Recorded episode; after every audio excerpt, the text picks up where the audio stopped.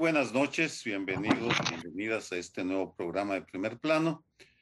El asesinato de dos jesuitas en Chihuahua, en la Taramara, generó todo tipo de reacciones. La más importante, en mi opinión, es la de los obispos mexicanos que llaman a un diálogo nacional para revisar la estrategia de seguridad.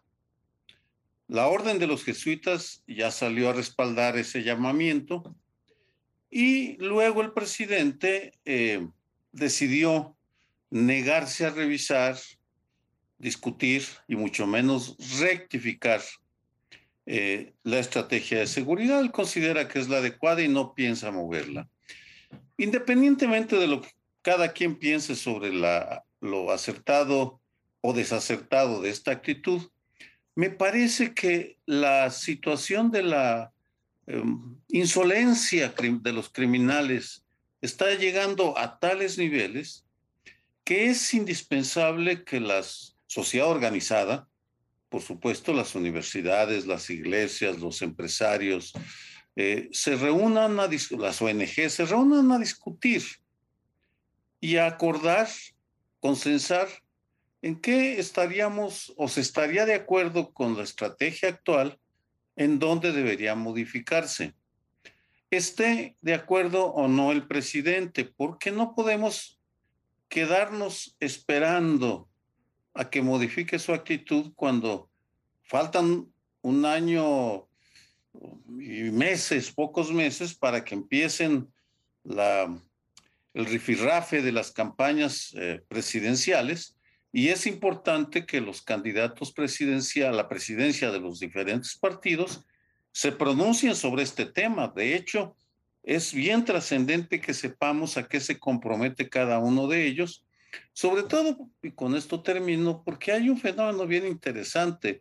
Observando a los cuatro precandidatos de Morena, eh, salvo el secretario de gobernación, que él está con todo lo que diga el presidente, no, por tanto, no se mete.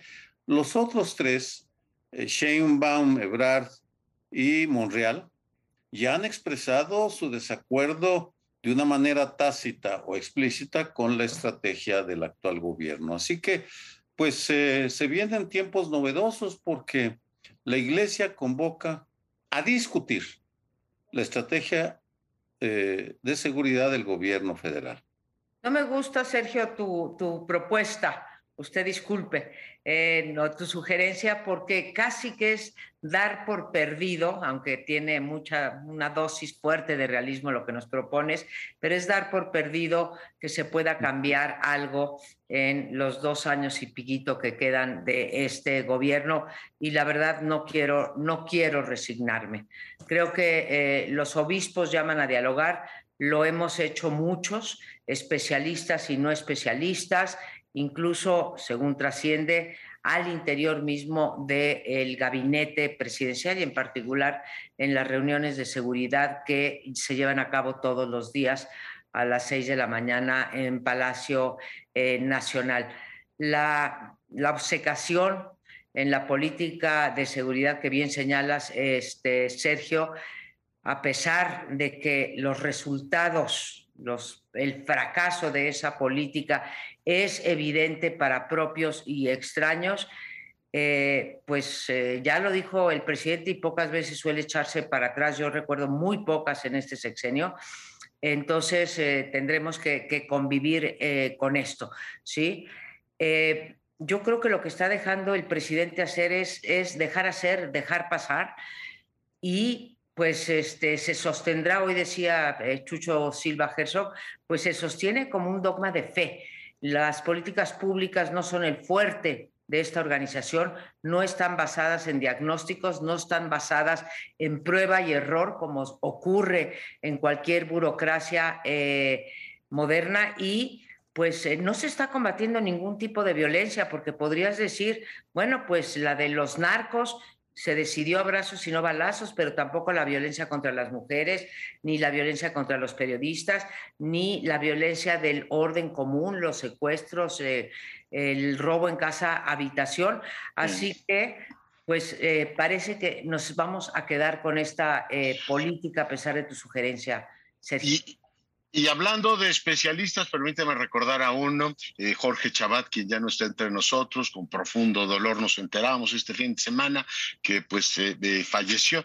Mandamos, por supuesto, a toda la comunidad un abrazo solidario. Chabat fue un hombre que nos ayudó a entender muchísimo los problemas de seguridad que en este país tienen. Dicho esto, eh, pues yo creo que el presidente reacciona de una manera previsible, pero inquietante. Por un lado, a la propuesta de diálogo, el presidente reacciona con poca empatía primero con las víctimas. Estamos hablando de jesuitas, pero hace poco mataron policías en el Estado de México y el presidente, pues si matan policías o matan sacerdotes, no parece afectarlo demasiado. Es decir, no se le ve cercano a las víctimas. Me dirán, no es nuevo, no, no es nuevo, pero sube efectivamente el número y el Papa desde Roma se preguntó cuántos homicidios hay en México. O sea, el mundo completo se da cuenta de la gravedad que tiene este asunto. Dos, reacciona creándose enemigos a modo, insiste en que le están pidiendo la ley del talión. Y yo leí lo que mandaron las universidades jesuitas, los cinco puntos que le pidieron, y en ningún momento le piden ni que arrase derechos humanos, ni que absolutamente nada que tiene que ver con la ley del talión. Y él insiste en mantener esto como un retórico, hace los enemigos a modo tres, sigue con una palabrería exculpatoria preocupante. Estamos en el cuarto año de gobierno y seguirle echando culpas al gobierno de Calderón, ya hasta Jorge Cepeda, que tiene siempre la mirada más amplia y más benigna sobre lo que decide esta administración. Dice, hombre, hace 10 años que dejó de gobernar Calderón, ¿cuántos cheques más puede seguir girando a esa tesis? Y en última instancia, diría, a la petición de diálogo y de reflexión, el presidente nos responde con una propuesta que ya conocíamos, que es la reforma constitucional de la Guardia Nacional, que lo que hace es profundizar la militarización. Su respuesta fue, y de paso, pues aprovecho para cargar contra la, la oposición, diciendo, ay, me están haciendo moratoria constitucional. Mi respuesta es, quiero una reforma constitucional de la Guardia Nacional. Bien, pues eh, yo creo que vale la pena pensar en que la orden de los jesuitas es una orden misionera especialmente dedicada a las poblaciones que tienen pues menos recursos, que son más inválidas en términos generales. Tienen dos misiones en zonas indígenas muy destacadas, en Chiapas una y en la Tarahumara otra, donde ocurrieron estos acontecimientos que ustedes han comentado. Es una orden que ha dedicado incluso sus recursos como tales para fomentar el trato igual, la justicia en estos pueblos indígenas. Pero parece que esto no ha movido la conciencia de muchos eh, que son parte de este gobierno, encabezados por su presidente, que no está preocupado como debió estarlo, por la defensa de los derechos humanos. La defensa de los derechos humanos que son de muchos tipos, pero el, principal pues, es el, derecho a la vida. Están los eh, de, miembros del crimen organizado dedicados a, a combatir a todo aquel que no les satisface. Y esto es sumamente grave, porque los derechos humanos se violan todos los días, nada más que cuando se violan asesinando a sacerdotes como estos, tan dedicados al pueblo, a este pueblo que el presidente ha llamado como el principal responsable del gobierno, de las decisiones, etcétera, pues ni así se, se mueve. Y esta violación sistemática, contumaz, diría yo, de los derechos humanos, es algo que hay que defender a toda costa en este tiempo. Pues eh, parece que hay desacuerdo entre María Amparo Casar y yo, voy directo al grano. Mi argumento no era ignorar al presidente, mi argumento iba en el sentido de que no podemos seguir dedicándole tanta atención a intentar convencerlo de algo que no va a reconocer, que lo ha dicho de mil y una maneras. Y aquí tenemos algo novedoso el llamado de un sector que se ha mantenido muy cuidadoso, muy discreto, a decir, vamos a discutir, secundado por el, eh, la Orden de los Jesuitas que tiene la red de universidades eh, iberoamericanas y el ITESO.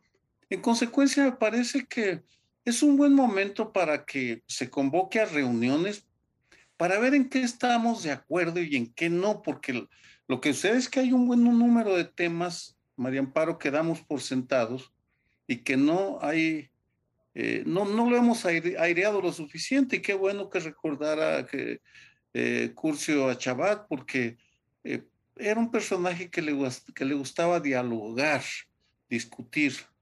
Y nosotros tenemos que discutir qué vamos a hacer, qué va a hacer el próximo presidente, la próximo, el próximo jefe de gobierno de la Ciudad de México. Es decir, tenemos que empezar a fijarnos más en lo que hicieron o dejaron de hacer. Ese es el sentido de mi argumento.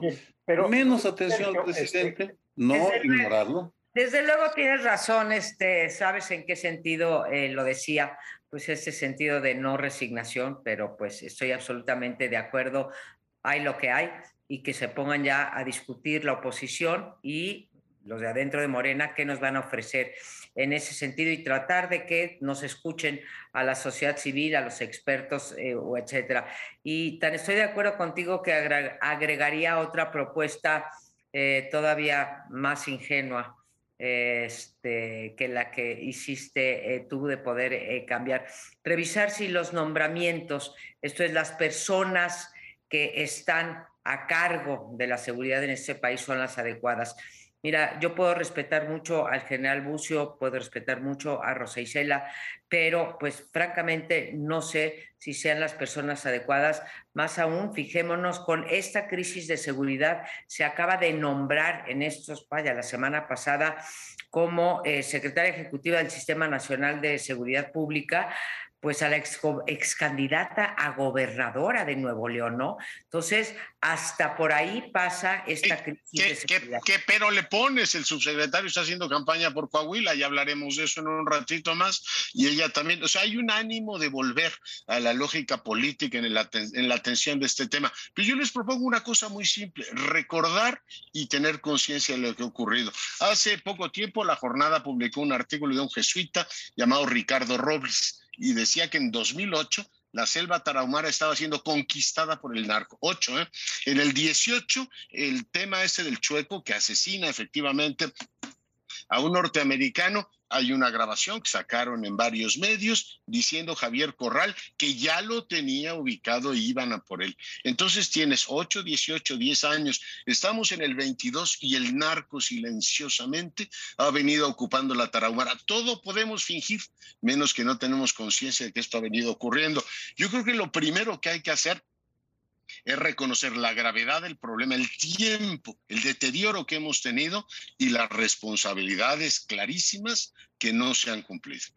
Bien, yo creo que yo quisiera insistir y acentuar mi preocupación por la protección de los derechos humanos como una responsabilidad de toda autoridad de cualquiera de los tres poderes o aún de los organismos autónomos para respetar los derechos humanos es la principal responsabilidad que tienen todas las autoridades en el artículo primero de la Constitución establecida. Y cuando el presidente de la República protestó cumplir y hacer cumplir la Constitución, está siendo violada esta protesta, esta responsabilidad que desde 2011, cuando se hizo la reforma de los derechos humanos, la gran reforma constitucional que incorpora diversos derechos humanos, pone como principal responsabilidad de las autoridades protegerlos, impulsar su respeto. Y esto es lo que está fallando, a mi juicio. Bien, pues eh, se nos está acabando el tiempo. Creo que en el fondo eh, el tono de muy respetuoso con el presidente de este eh, bloque es para llamar la atención de que tenemos que pensar con más seriedad lo que vamos a hacer. Yo desde aquí expreso mi, disposición de que el Seminario sobre Violencia y Paz del Colegio de México participe en este diálogo si eh, nos convocan eh, los obispos o se llega a algún tipo de acuerdo, pero ese será motivo de otros comentarios. Por ahora nos tenemos que retirar. Bueno, y en este segundo bloque les propongo que revisemos el evento que tuvo Morena este fin de semana en Coahuila. Han decidido que en los últimos tiempos la clave sucesoria es la que mejor explique el ánimo del país y volvieron a reunirse esto que el presidente llama las corcholatas, salvo Marcelo Ebrard, que se reportó enfermo de COVID. Por cierto, enfermo de COVID, pero estar muy contento porque hay una encuesta en el financiero, lo ubica como el más capaz a muchos, muchos puntos de distancia de Claudia Sheinbaum, 34 contra 19 y en términos de cercanía con el pueblo sale más, eh, digamos, alta Claudia Sheinbaum, pero en términos de cercanía empatan, con lo cual, en términos de capacidad, parece así Marcelo Ebrard, que en este caso va dominando eh, la, la carrera. Pero ¿qué nos dice el evento de Coahuila? Uno, la novedad principal es que invitaron, ahora sí no se les olvidó, Ricardo Monreal y ahí estuvo, hizo algunos reclamos, pero finalmente el senador Monreal ha sido incluido, dijo en este caso el dirigente de Morena que el pecado máximo que podría tener la 4T en estos momentos es la división. Y el secretario de Gobernación afirmó completando el argumento del dirigente de Morena, que este no es tiempo de debates políticos, que este es tiempo del presidente de la República y no es un asunto de servilismo, sino de acompañar al presidente. El mensaje, por tanto, concluyendo los dos, digamos, eventos importantes que han tenido en esta materia es, el presidente se da un año para manejar el juego de las corcholatas, anuncia que el tema de las encuestas no se va a tocar, la presencia de Monreal de alguna manera, ayer de alguna manera convalida esto, y la segunda es, no estamos para debates, aquí la idea es estar básicamente con la línea oficial, a se me ocurrió un poco eh, en broma, pero un poco en serio, decir que sería muy interesante para esta campaña oírlos debatir, ¿no? Las tesis programáticas de qué piensa hacer Claudia Sheinbaum con este país, ¿no les parece sería, eh, digamos, palpitante verlos en la mañanera algún día debatiendo tesis programáticas. En fin, lo dejo ahí, ¿cómo lo ven?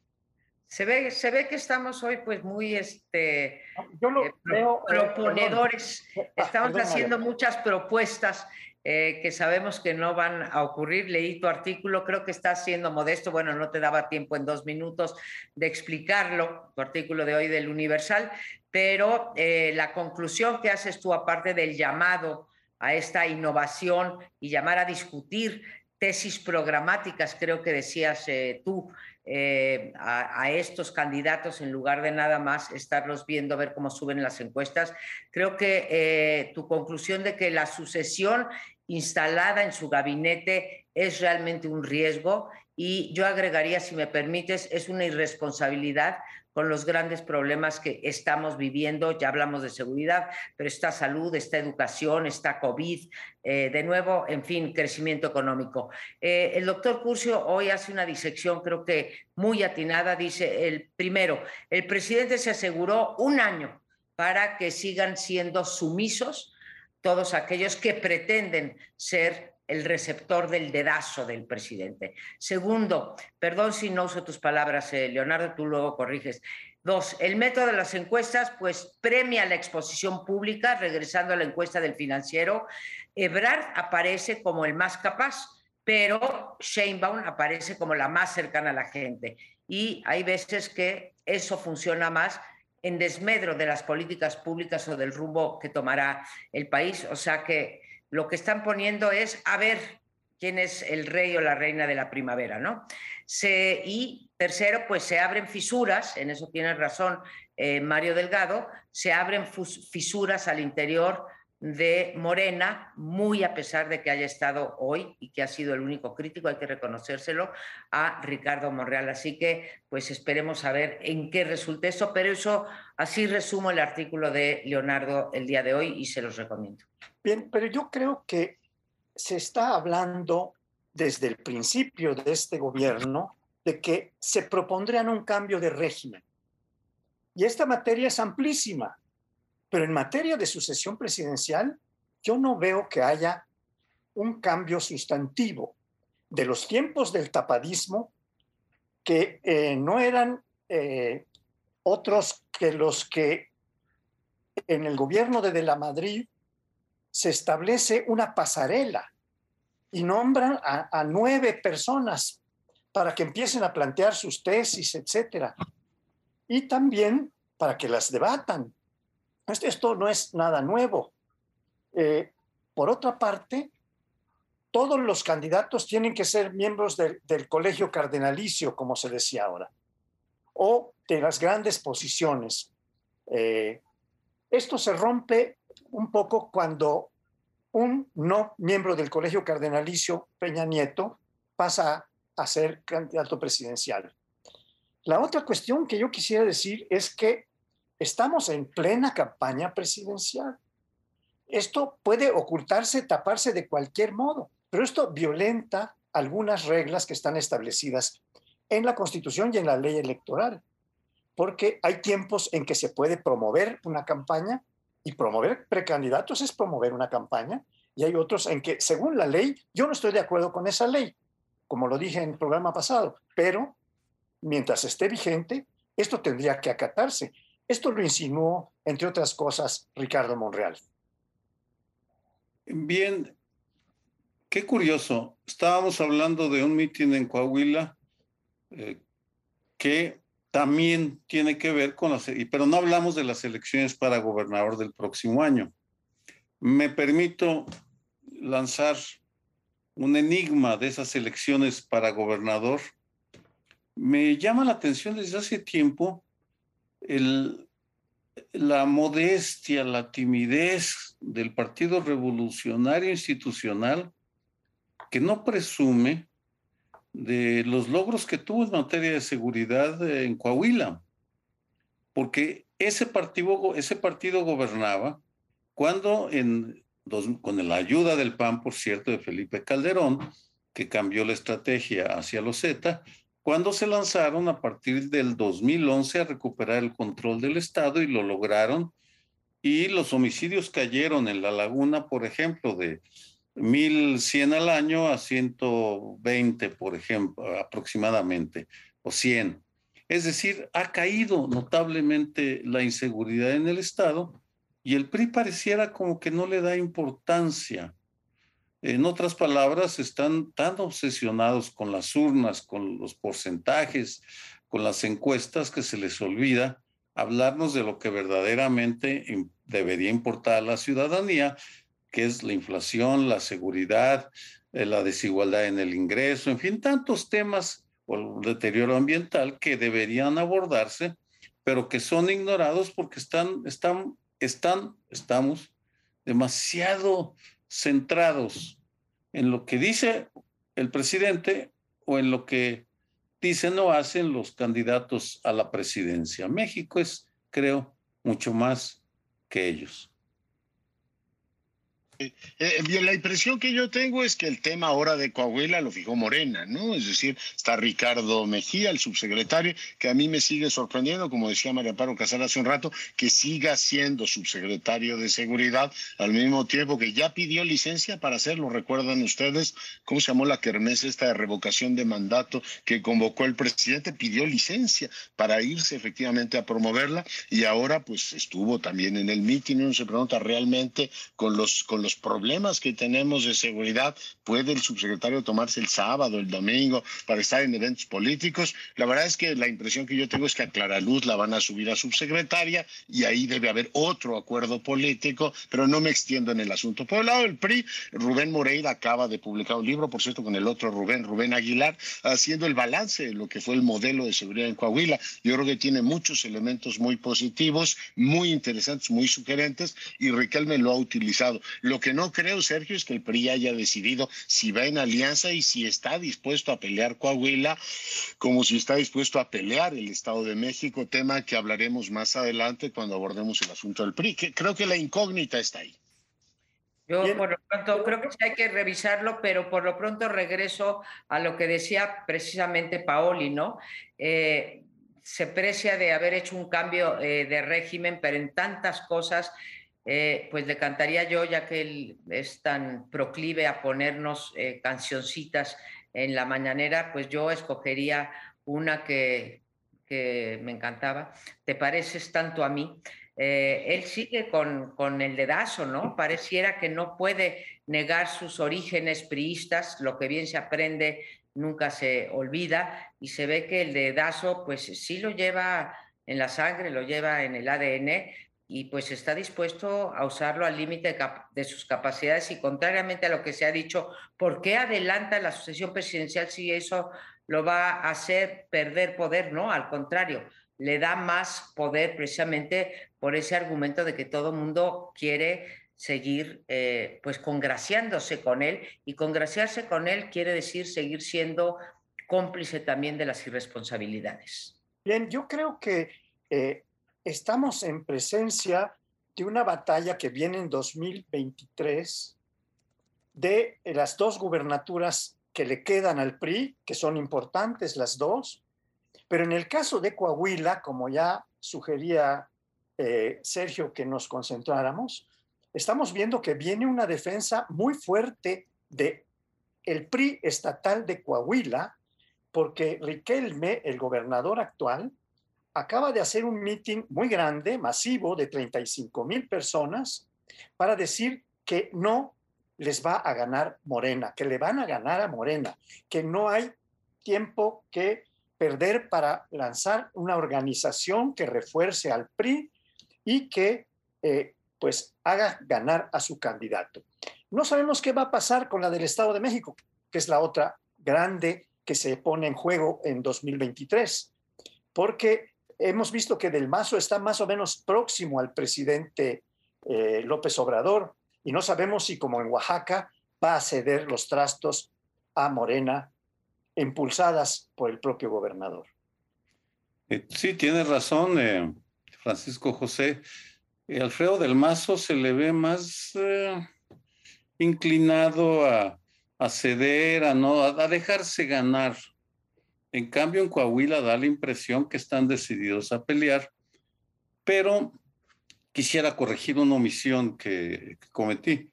La tesis de la atención excesiva al presidente la desarrolla el día de hoy Viridiana Ríos en una columna en Milenio que me pareció acertada. Vamos, este, bien interesante. Es, es curioso y con esto cierro, ojalá algún día comentemos cada diario tiene sus peculiaridades y tienes y hay que revisar a varios para tener una idea de cómo se están moviendo las aguas. Ahora hay un debate bien interesante entre Gibran Ramírez, de quien hablamos la semana pasada, y Carlos Pérez Ricardo. Pero es harina de otro costal, por supuesto. Esa es harina de otro costal y ahora mismo tenemos que hacer una brevísima pausa. Regresamos en un instante.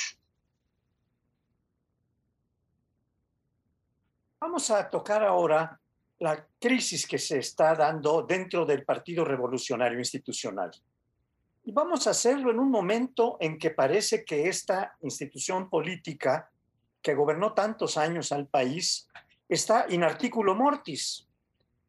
Al menos yo percibo algunas notas de un tedeum muy claro que se está dando desde la reunión que tuvo el presidente del partido, Alejandro Moreno, con los expresidentes del Partido Revolucionario Institucional de mucho tiempo. Muchos expresidentes se reunieron.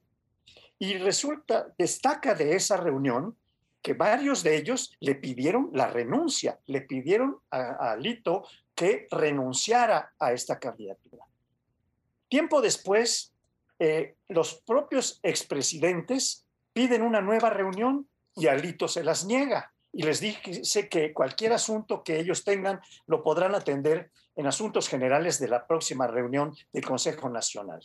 Esto habla ya de una confrontación bastante grave, que no solo pone en riesgo al PRI, que sí está aparentemente por muchos síntomas que vemos in articulo mortis, sino pone en, en duda que se sostenga la alianza opositora que tiene dos pies fundamentalmente, los dos más, las piernas más fuertes. Eh, tiene un tripié realmente, pero el PRD es bastante débil en este momento. Y el PRI está mostrando una debilidad extrema. Vamos a, platicar sobre esto, si les parece. Pues yo, veo, no, María Paro, por favor. Pues vaya momento que se le ocurre eh, el PRI embarcarse, porque pues es una crisis finalmente provocada eh, porque en este país eh, los líderes partidarios, con contadas excepciones, como fue el caso de Mario Fabio Beltrones, pues después de derrotas electorales no dicen ni pío, ¿no? Le echan la culpa a cualquier otro factor menos a la falta de operación política. Y yo reconozco que muchas veces uno pierde eh, elecciones por factores muy ajenos al liderazgo político, pero bueno, uno tiene que pagar los platos rotos. No se trata nada más de estar en, la palestra cuando eres dirigente y no pagar los eh, platos eh, rotos.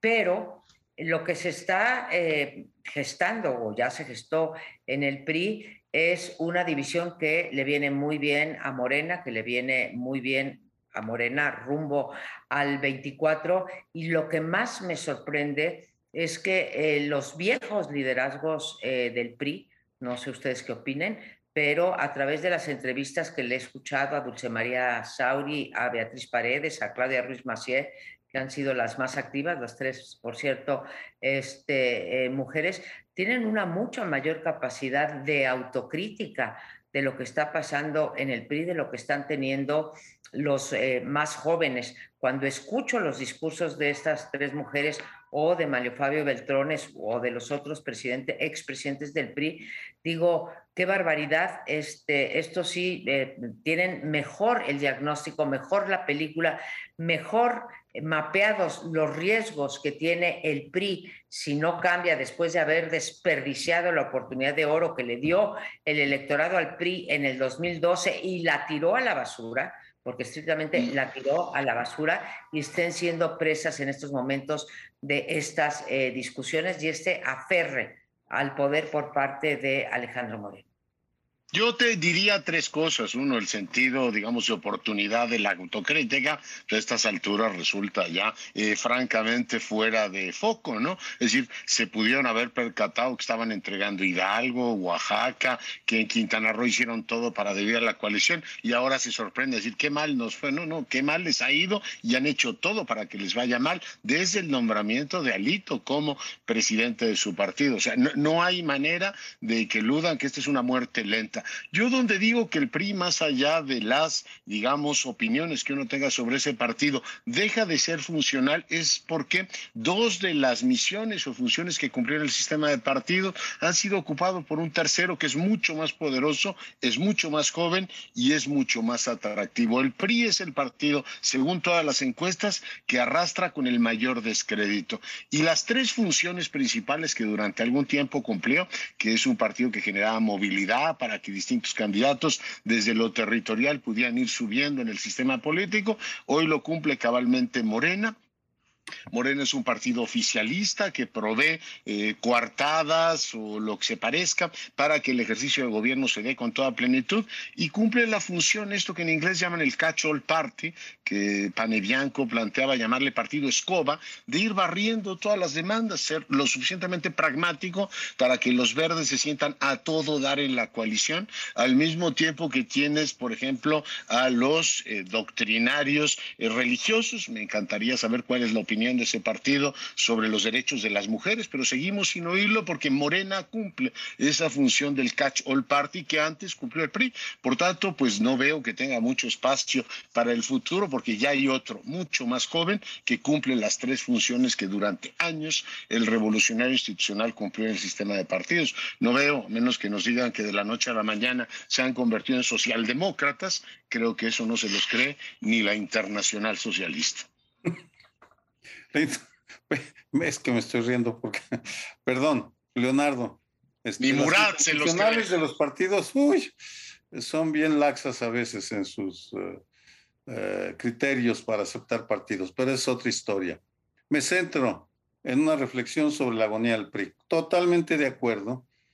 Simplemente saco un un efemérides, un recordatorio histórico, que fue la rebelión del EZLN en Chiapas en enero de 1994, la que empezó a desinflar al salinismo, que se enfilaba como un proyecto transsexenal. Presumían que iban a gobernar, no me acuerdo si 24 o 30 años, pero 30, 30 años. Pensaban gobernar 30 años y bueno, al año siguiente ya estaba el, eh, expresidente, para entonces expresidente Carlos Salinas, en una huelga de hambre muy ridícula y grotesca en Nuevo León. Eh, el papel de la sociedad como, variable del cambio, no, no se nos olvide, y lo saco a colación haciendo un lado el PRI, que solo falta ver em, en qué iglesia se va a rezar el novenario para, eh, para terminar con ese ciclo. Pero me, sigo, me sigo preguntando si existe algún paralelismo con el llamado que está haciendo la Iglesia Católica. Yo no había visto desde la cristiada en documentos tal consenso nacional. La Iglesia de Chihuahua se fue a huelga de misas en el 86 para protestar por el fraude en las elecciones del 86. Pero una movilización nacional de la iglesia eh, no la recuerdo. Por tanto, sí, eh, perdón si insisto con eh, eso, ese hecho que me parece de lo más novedoso en estos momentos. Bien, yo creo que una de las cosas que estamos viendo desde hace tiempo es un vaciamiento de la militancia del PRI. El PRI se está quedando como un cascarón que tiene viejos dirigentes, esto, lo otro, pero ya gubernaturas nada más le quedan dos. Militancia de los millones que presumía tener, porque los tenía además presos, ¿verdad? Con una militancia totalmente controlada eh, por el dinero, por las cuotas, etcétera, y por ser un partido corporativo, está desapareciendo. Todo eso está desapareciendo, se está difuminando. Y podemos ver que en este momento el Partido Revolucionario Institucional más bien se está colgando de una coalición para poder subsistir, eh, ya no para seguir viviendo. Y esto pues le viene muy mal, entre otras cosas, al PAN, porque el Partido Acción Nacional es el único que tiene alguna fuerza, ni siquiera muy amplia, pero se las va a quitar la salida del PRI si esto ocurre. Pues el pragmatismo siempre funciona en, política y eso se aferran los políticos y así me explico eh, la interrogante que tú eh, planteas, ¿no? Está, pues sí, en artículo mortis, pero también recordemos que cuántas veces se han cantado las exequias del PRI, bueno, del PRI y de otros eh, partidos y bueno, ahí siguen hasta el PRD que tiene ya pues nada más 5% de la, de la este, expresión del voto o de la preferencia del votante y ahí este, sigue. Pero sí es de llamar la atención, entre otras cosas, que claro, al PRI lo está derrotando el nuevo PRI, porque yo creo que Morena es el nuevo PRI, no lo dijeron así ustedes, pero pues es eh, muy parecido. Pero lo dijo Dulce María Sauri. Sí, sí. entrevista abierta, dijo que era la cuarta etapa del PRI. Abiertamente dijo que se había desfondado y había eh, perdido a sus bases sociales. Ejemplificó con Monreal cuando se fue de Zacatecas y se las llevó. Y termino con esto. O sea, me sorprende mucho a un López Obrador en las mañaneras estar diciendo que por Morena la mayor parte de los, votos de Morena provienen de los ignorantes y los analfabetas. O sea, decir que viene de los pobres, vaya y pase, pero de los ignorantes y los analfabetas, pues vaya, por Dios. Oye, y todos los días le hace el presidente la invitación a que el PRI se venga efectivamente al, nuevo partido oficialista de este país. Pero yo diría que a estas alturas, cuando el ecosistema no les da, pues tú puedes ir, van a retener uno o dos gubernaturas. la verdad es que no se ve que cumpla una función en el nuevo sistema de partidos. Lo que quizá podrían hacer es patentar sus frases y decirle a, Mario Delgado, oiga, esto de que el que se mueva no sale en la foto es nuestra, ¿eh? No crea usted lo inventó allá en Coahuila. O esto de que nuestra tesis principal es lo que diga nuestro máximo líder, no es un tema que haya inventado Morena. El PRI podría decir, oiga, nosotros lo dijimos 40 años antes que ustedes, chicos, y exigir efectivamente derechos de autor. Lo que estás proponiendo, Leonardo Curcio, es eh, que el PRI registre todas sus frases, uy, incluidas las de Jesús Reyes Heroles, todas, todas, todas, va a ser eh, un buen, y que les empiece a cobrar a Morena, sería divertido, un buen espectáculo. Sería un recorrido enciclopédico porque casi 70 años de estar detentando el poder, pues eh, hicieron muchas frases. Te apuesto, Paoli, que ya le gana López Obrador en frases, ¿eh? Bueno, sí, no, no, estoy compitiendo ahí, estoy diciendo que para citarlas del PRI habría que hacer una enciclopedia. Nos tenemos Porque que ir. Vamos a otro bloque, eh, no nos dejen. Pues nos vamos ahora en el cuarto bloque a un eh, problema que acaba de suscitarse en Estados Unidos, pero que puede tener sus repercusiones en México y que nos debe de poner a pensar eh, a las mujeres, pero a toda la población, yo diría en general. Terrible la decisión y el monumental retroceso perpetrado por la Suprema Corte de los Estados Unidos para revisar, o quizá yo debería decir, para revertir la sentencia referente de hace 50 años referente a lo que sería el que creíamos era el irreversible derecho de las mujeres a decidir sobre su cuerpo. Esta nueva decisión de la Suprema Corte de Justicia, en donde le dice a los estados, pues saben qué, esto que eh, se sentenció en, en, 1973, pues ahora se los vamos a dejar a los estados y que los estados hagan cada quien lo que quiera con respecto a una decisión que debería de ser personalísima de las eh, mujeres. Y me atrevo a hacer una reflexión y repito, como ahora venimos tan propositivos, también una propuesta.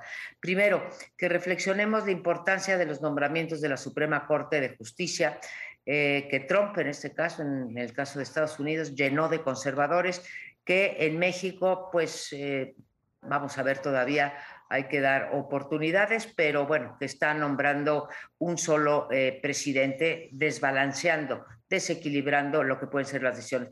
Y segundo, a no dar por sentado que una sentencia, como diría López Obrador, la ley, no me vengan con que la ley es la ley, ahora sí digo con toda eh, firmeza que pues una sentencia no es una sentencia, las sentencias no bastan. Y eso es lo que estamos viendo en los Estados Unidos falta y eso es lo que diría, esa es la propuesta que diría eh, para México. Nosotros el año pasado apenas la Suprema Corte de Justicia por unanimidad echó para atrás una sentencia de eh, eh, un acto legislativo de Coahuila para seguir criminalizando el aborto y le echó para atrás la Suprema Corte de Justicia.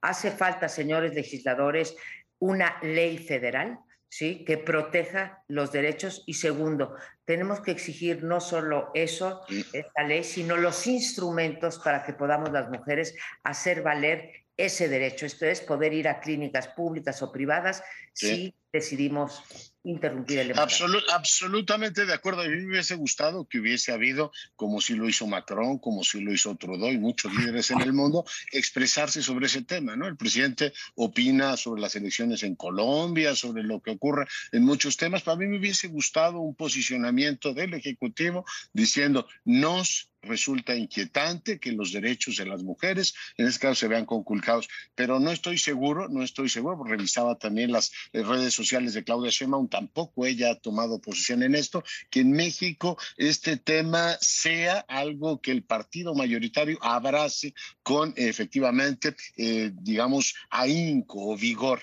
Por otro lado, digo que pues cuando hablamos de utopías regresivas, en algunos casos nos resultan más o menos simpáticas, ¿no? Esta vuelta a los nacionalismos, y esta vuelta en muchas partes del mundo, desde Polonia hasta América del Sur, de estas utopías regresivas. Lo que estamos viendo en Estados Unidos es la utopía regresiva de la derecha, ¿no? Esta idea de los tiempos en los que había valores, una cosa espantosa que nos regresa en el reloj cincuenta y tantos años atrás a una sociedad que se cuenta a sí misma que formaba, que se constituía de una manera muy particular. Por tanto, pongo el, énfasis ahí en estas políticas identitarias del resentimiento que ha descrito también además Fukuyama, ahí están regresando, ¿no? Y la gente dice, yo me reafirmo con mis valores y lo que quiero es que todos los demás los acepten. Y tercero y último, yo espero que este asunto, como lo planteó Biden, se vaya a la boleta se vaya la boleta electoral en noviembre y lo que la Suprema Corte les niega a las mujeres,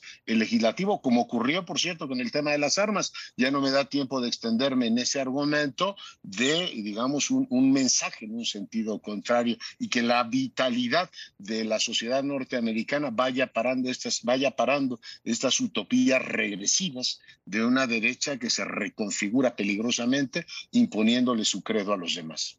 Yo quisiera poner el acento en esta cuestión de que eh, esta es una regresión. Las utopías regresivas se llaman distopías, asunto en el que yo estoy bastante metido, por, por cierto, como investigación. Y quiero recordar que esta, eh, este establecimiento del derecho a hacer decisiones sobre su cuerpo es algo que tenía 50 años de estar en vigor por una decisión de un juez de la, de, la, misma Suprema Corte. Y esta se está echando atrás después de que ha avanzado tanto el movimiento feminista, el movimiento de igualdad de las distintas eh, tendencias o inclinaciones sexuales, etcétera, pues en Estados Unidos, el país más poderoso del mundo, el que se supone que tiene un régimen de derecho, que está respetando el Estado de Derecho, pues va a violentar, porque este derecho era un derecho constitucionalmente fundado en otra disposición de la Suprema Corte. Y ahora lo están echando abajo. Esto es lo que trae el estar nombrando jueces en una sola dirección sin considerar los méritos de cada uno de los que se nombran. Y esto es una cosa que debemos poner nuestra barba a remojar y hasta los que no tienen barba, como el presidente nuestro, tiene que poner a remojar porque él está nombrando en esa misma forma que lo hizo Trump, populista de derecha, y él que dice que los conservadores no están en este grupo, pues está tomando posiciones como las de los conservadores. Bien, una una reflexión basada en un conocimiento de Estados Unidos de hace bastante tiempo. Sigo con mucha atención lo que pasa en ese país por pues, parte de mi trabajo. Es un país en efervescencia, es un país dividido, profundamente dividido sobre valores, sobre principios básicos. Está disputándose absolutamente todo. Y la decisión que acaba de tomar la Suprema Corte es una declaración de guerra del sector más conservador que está decidido, que es minoría, porque quiero subrayar, la mayoría de la opinión estadounidense está a favor de la libertad de elección, que no es lo mismo que estar a favor del, del aborto, es el respetar el derecho de cada mujer a tomar la decisión de si quiere prolongar el embarazo, concluir con el embarazo o no. En ese sentido, el que una minoría cultural que ha sido capaz de ocupar las legislaturas de los estados en una operación de zapa muy bien planeada, muy bien pensada, que está siendo exhibida en estos momentos por los grandes diarios de investigación de Estados Unidos, están queriendo imponer a las mujeres de todo el país cómo deben comportarse y la reacción de, la, de, las mujeres muy emancipadas, muy movilizadas, organizadas y conscientes, está llevando unas movilizaciones que pueden reflejarse o no en las, en las elecciones. No lo sabemos, lo ignoramos. Lo que sí podemos asegurar es que se viene una etapa de profundo, de profundas sacudidas políticas, ideológicas, culturales en Estados Unidos, en el cual no hay desenlace previsible eh, de ninguna manera. Más vale que, observemos con cuidado lo que pasa allá, porque independientemente que nos deje elecciones, eh, es un laboratorio de la transformación en el siglo XXI. A mí como mujer me, enoja mucho todo este asunto. Pienso honestamente que no debería de ser materia eh, electoral discutir esto, ¿no? Deberíamos de tener el derecho, e insisto, los medios para poder ejercer la libertad sobre nuestro cuerpo. Me parece superior la posición de los que sostenemos eso porque nadie está obligando a nadie a interrumpir el embarazo, aquellas que quieran hacerlo, que ya de por sí es una decisión difícil que lo puedan hacer. Pero, eh, eh, Leonardo, decías eh, este, tú que no se ha pronunciado y en efecto, pues como es una cosa muy controvertida, pues no se pronuncia, pero los silencios a veces son más sonoros que los pronunciamientos de palabra y desde que fue jefe del gobierno de la Ciudad de México ha eludido ese tema. A Biden hoy sí se le puede reclamar, no solamente que haya dejado pasar a Thomas, el juez, cuando él era presidente del comité, sino que sabiendo que venía esta decisión, no haya promovido una iniciativa de ley para que esto no hubiese ocurrido. A mí como varón también me afecta porque veo la contradicción enorme en una Suprema Corte que dice que todo mundo tiene derecho a llevar armas en público y esa libertad les parece fantástica y la libertad de las mujeres de decir sobre su cuerpo, esa la niegan. Por tanto, no puedo ver contradicción mayor en un mismo cuerpo, en este caso, el máximo tribunal de los vecinos. Y no se nos olvide que también estarían en esa misma eh, situación aquellos médicos que aún prohibiéndolo se atrevieran a ayudar a una mujer con esas necesidades, también terminarían en la cárcel. Pero en fin, es un tema que da para mucho. Por esta noche nos despedimos de ustedes, pero estaremos aquí puntualmente el próximo lunes con ustedes, con su preferencia.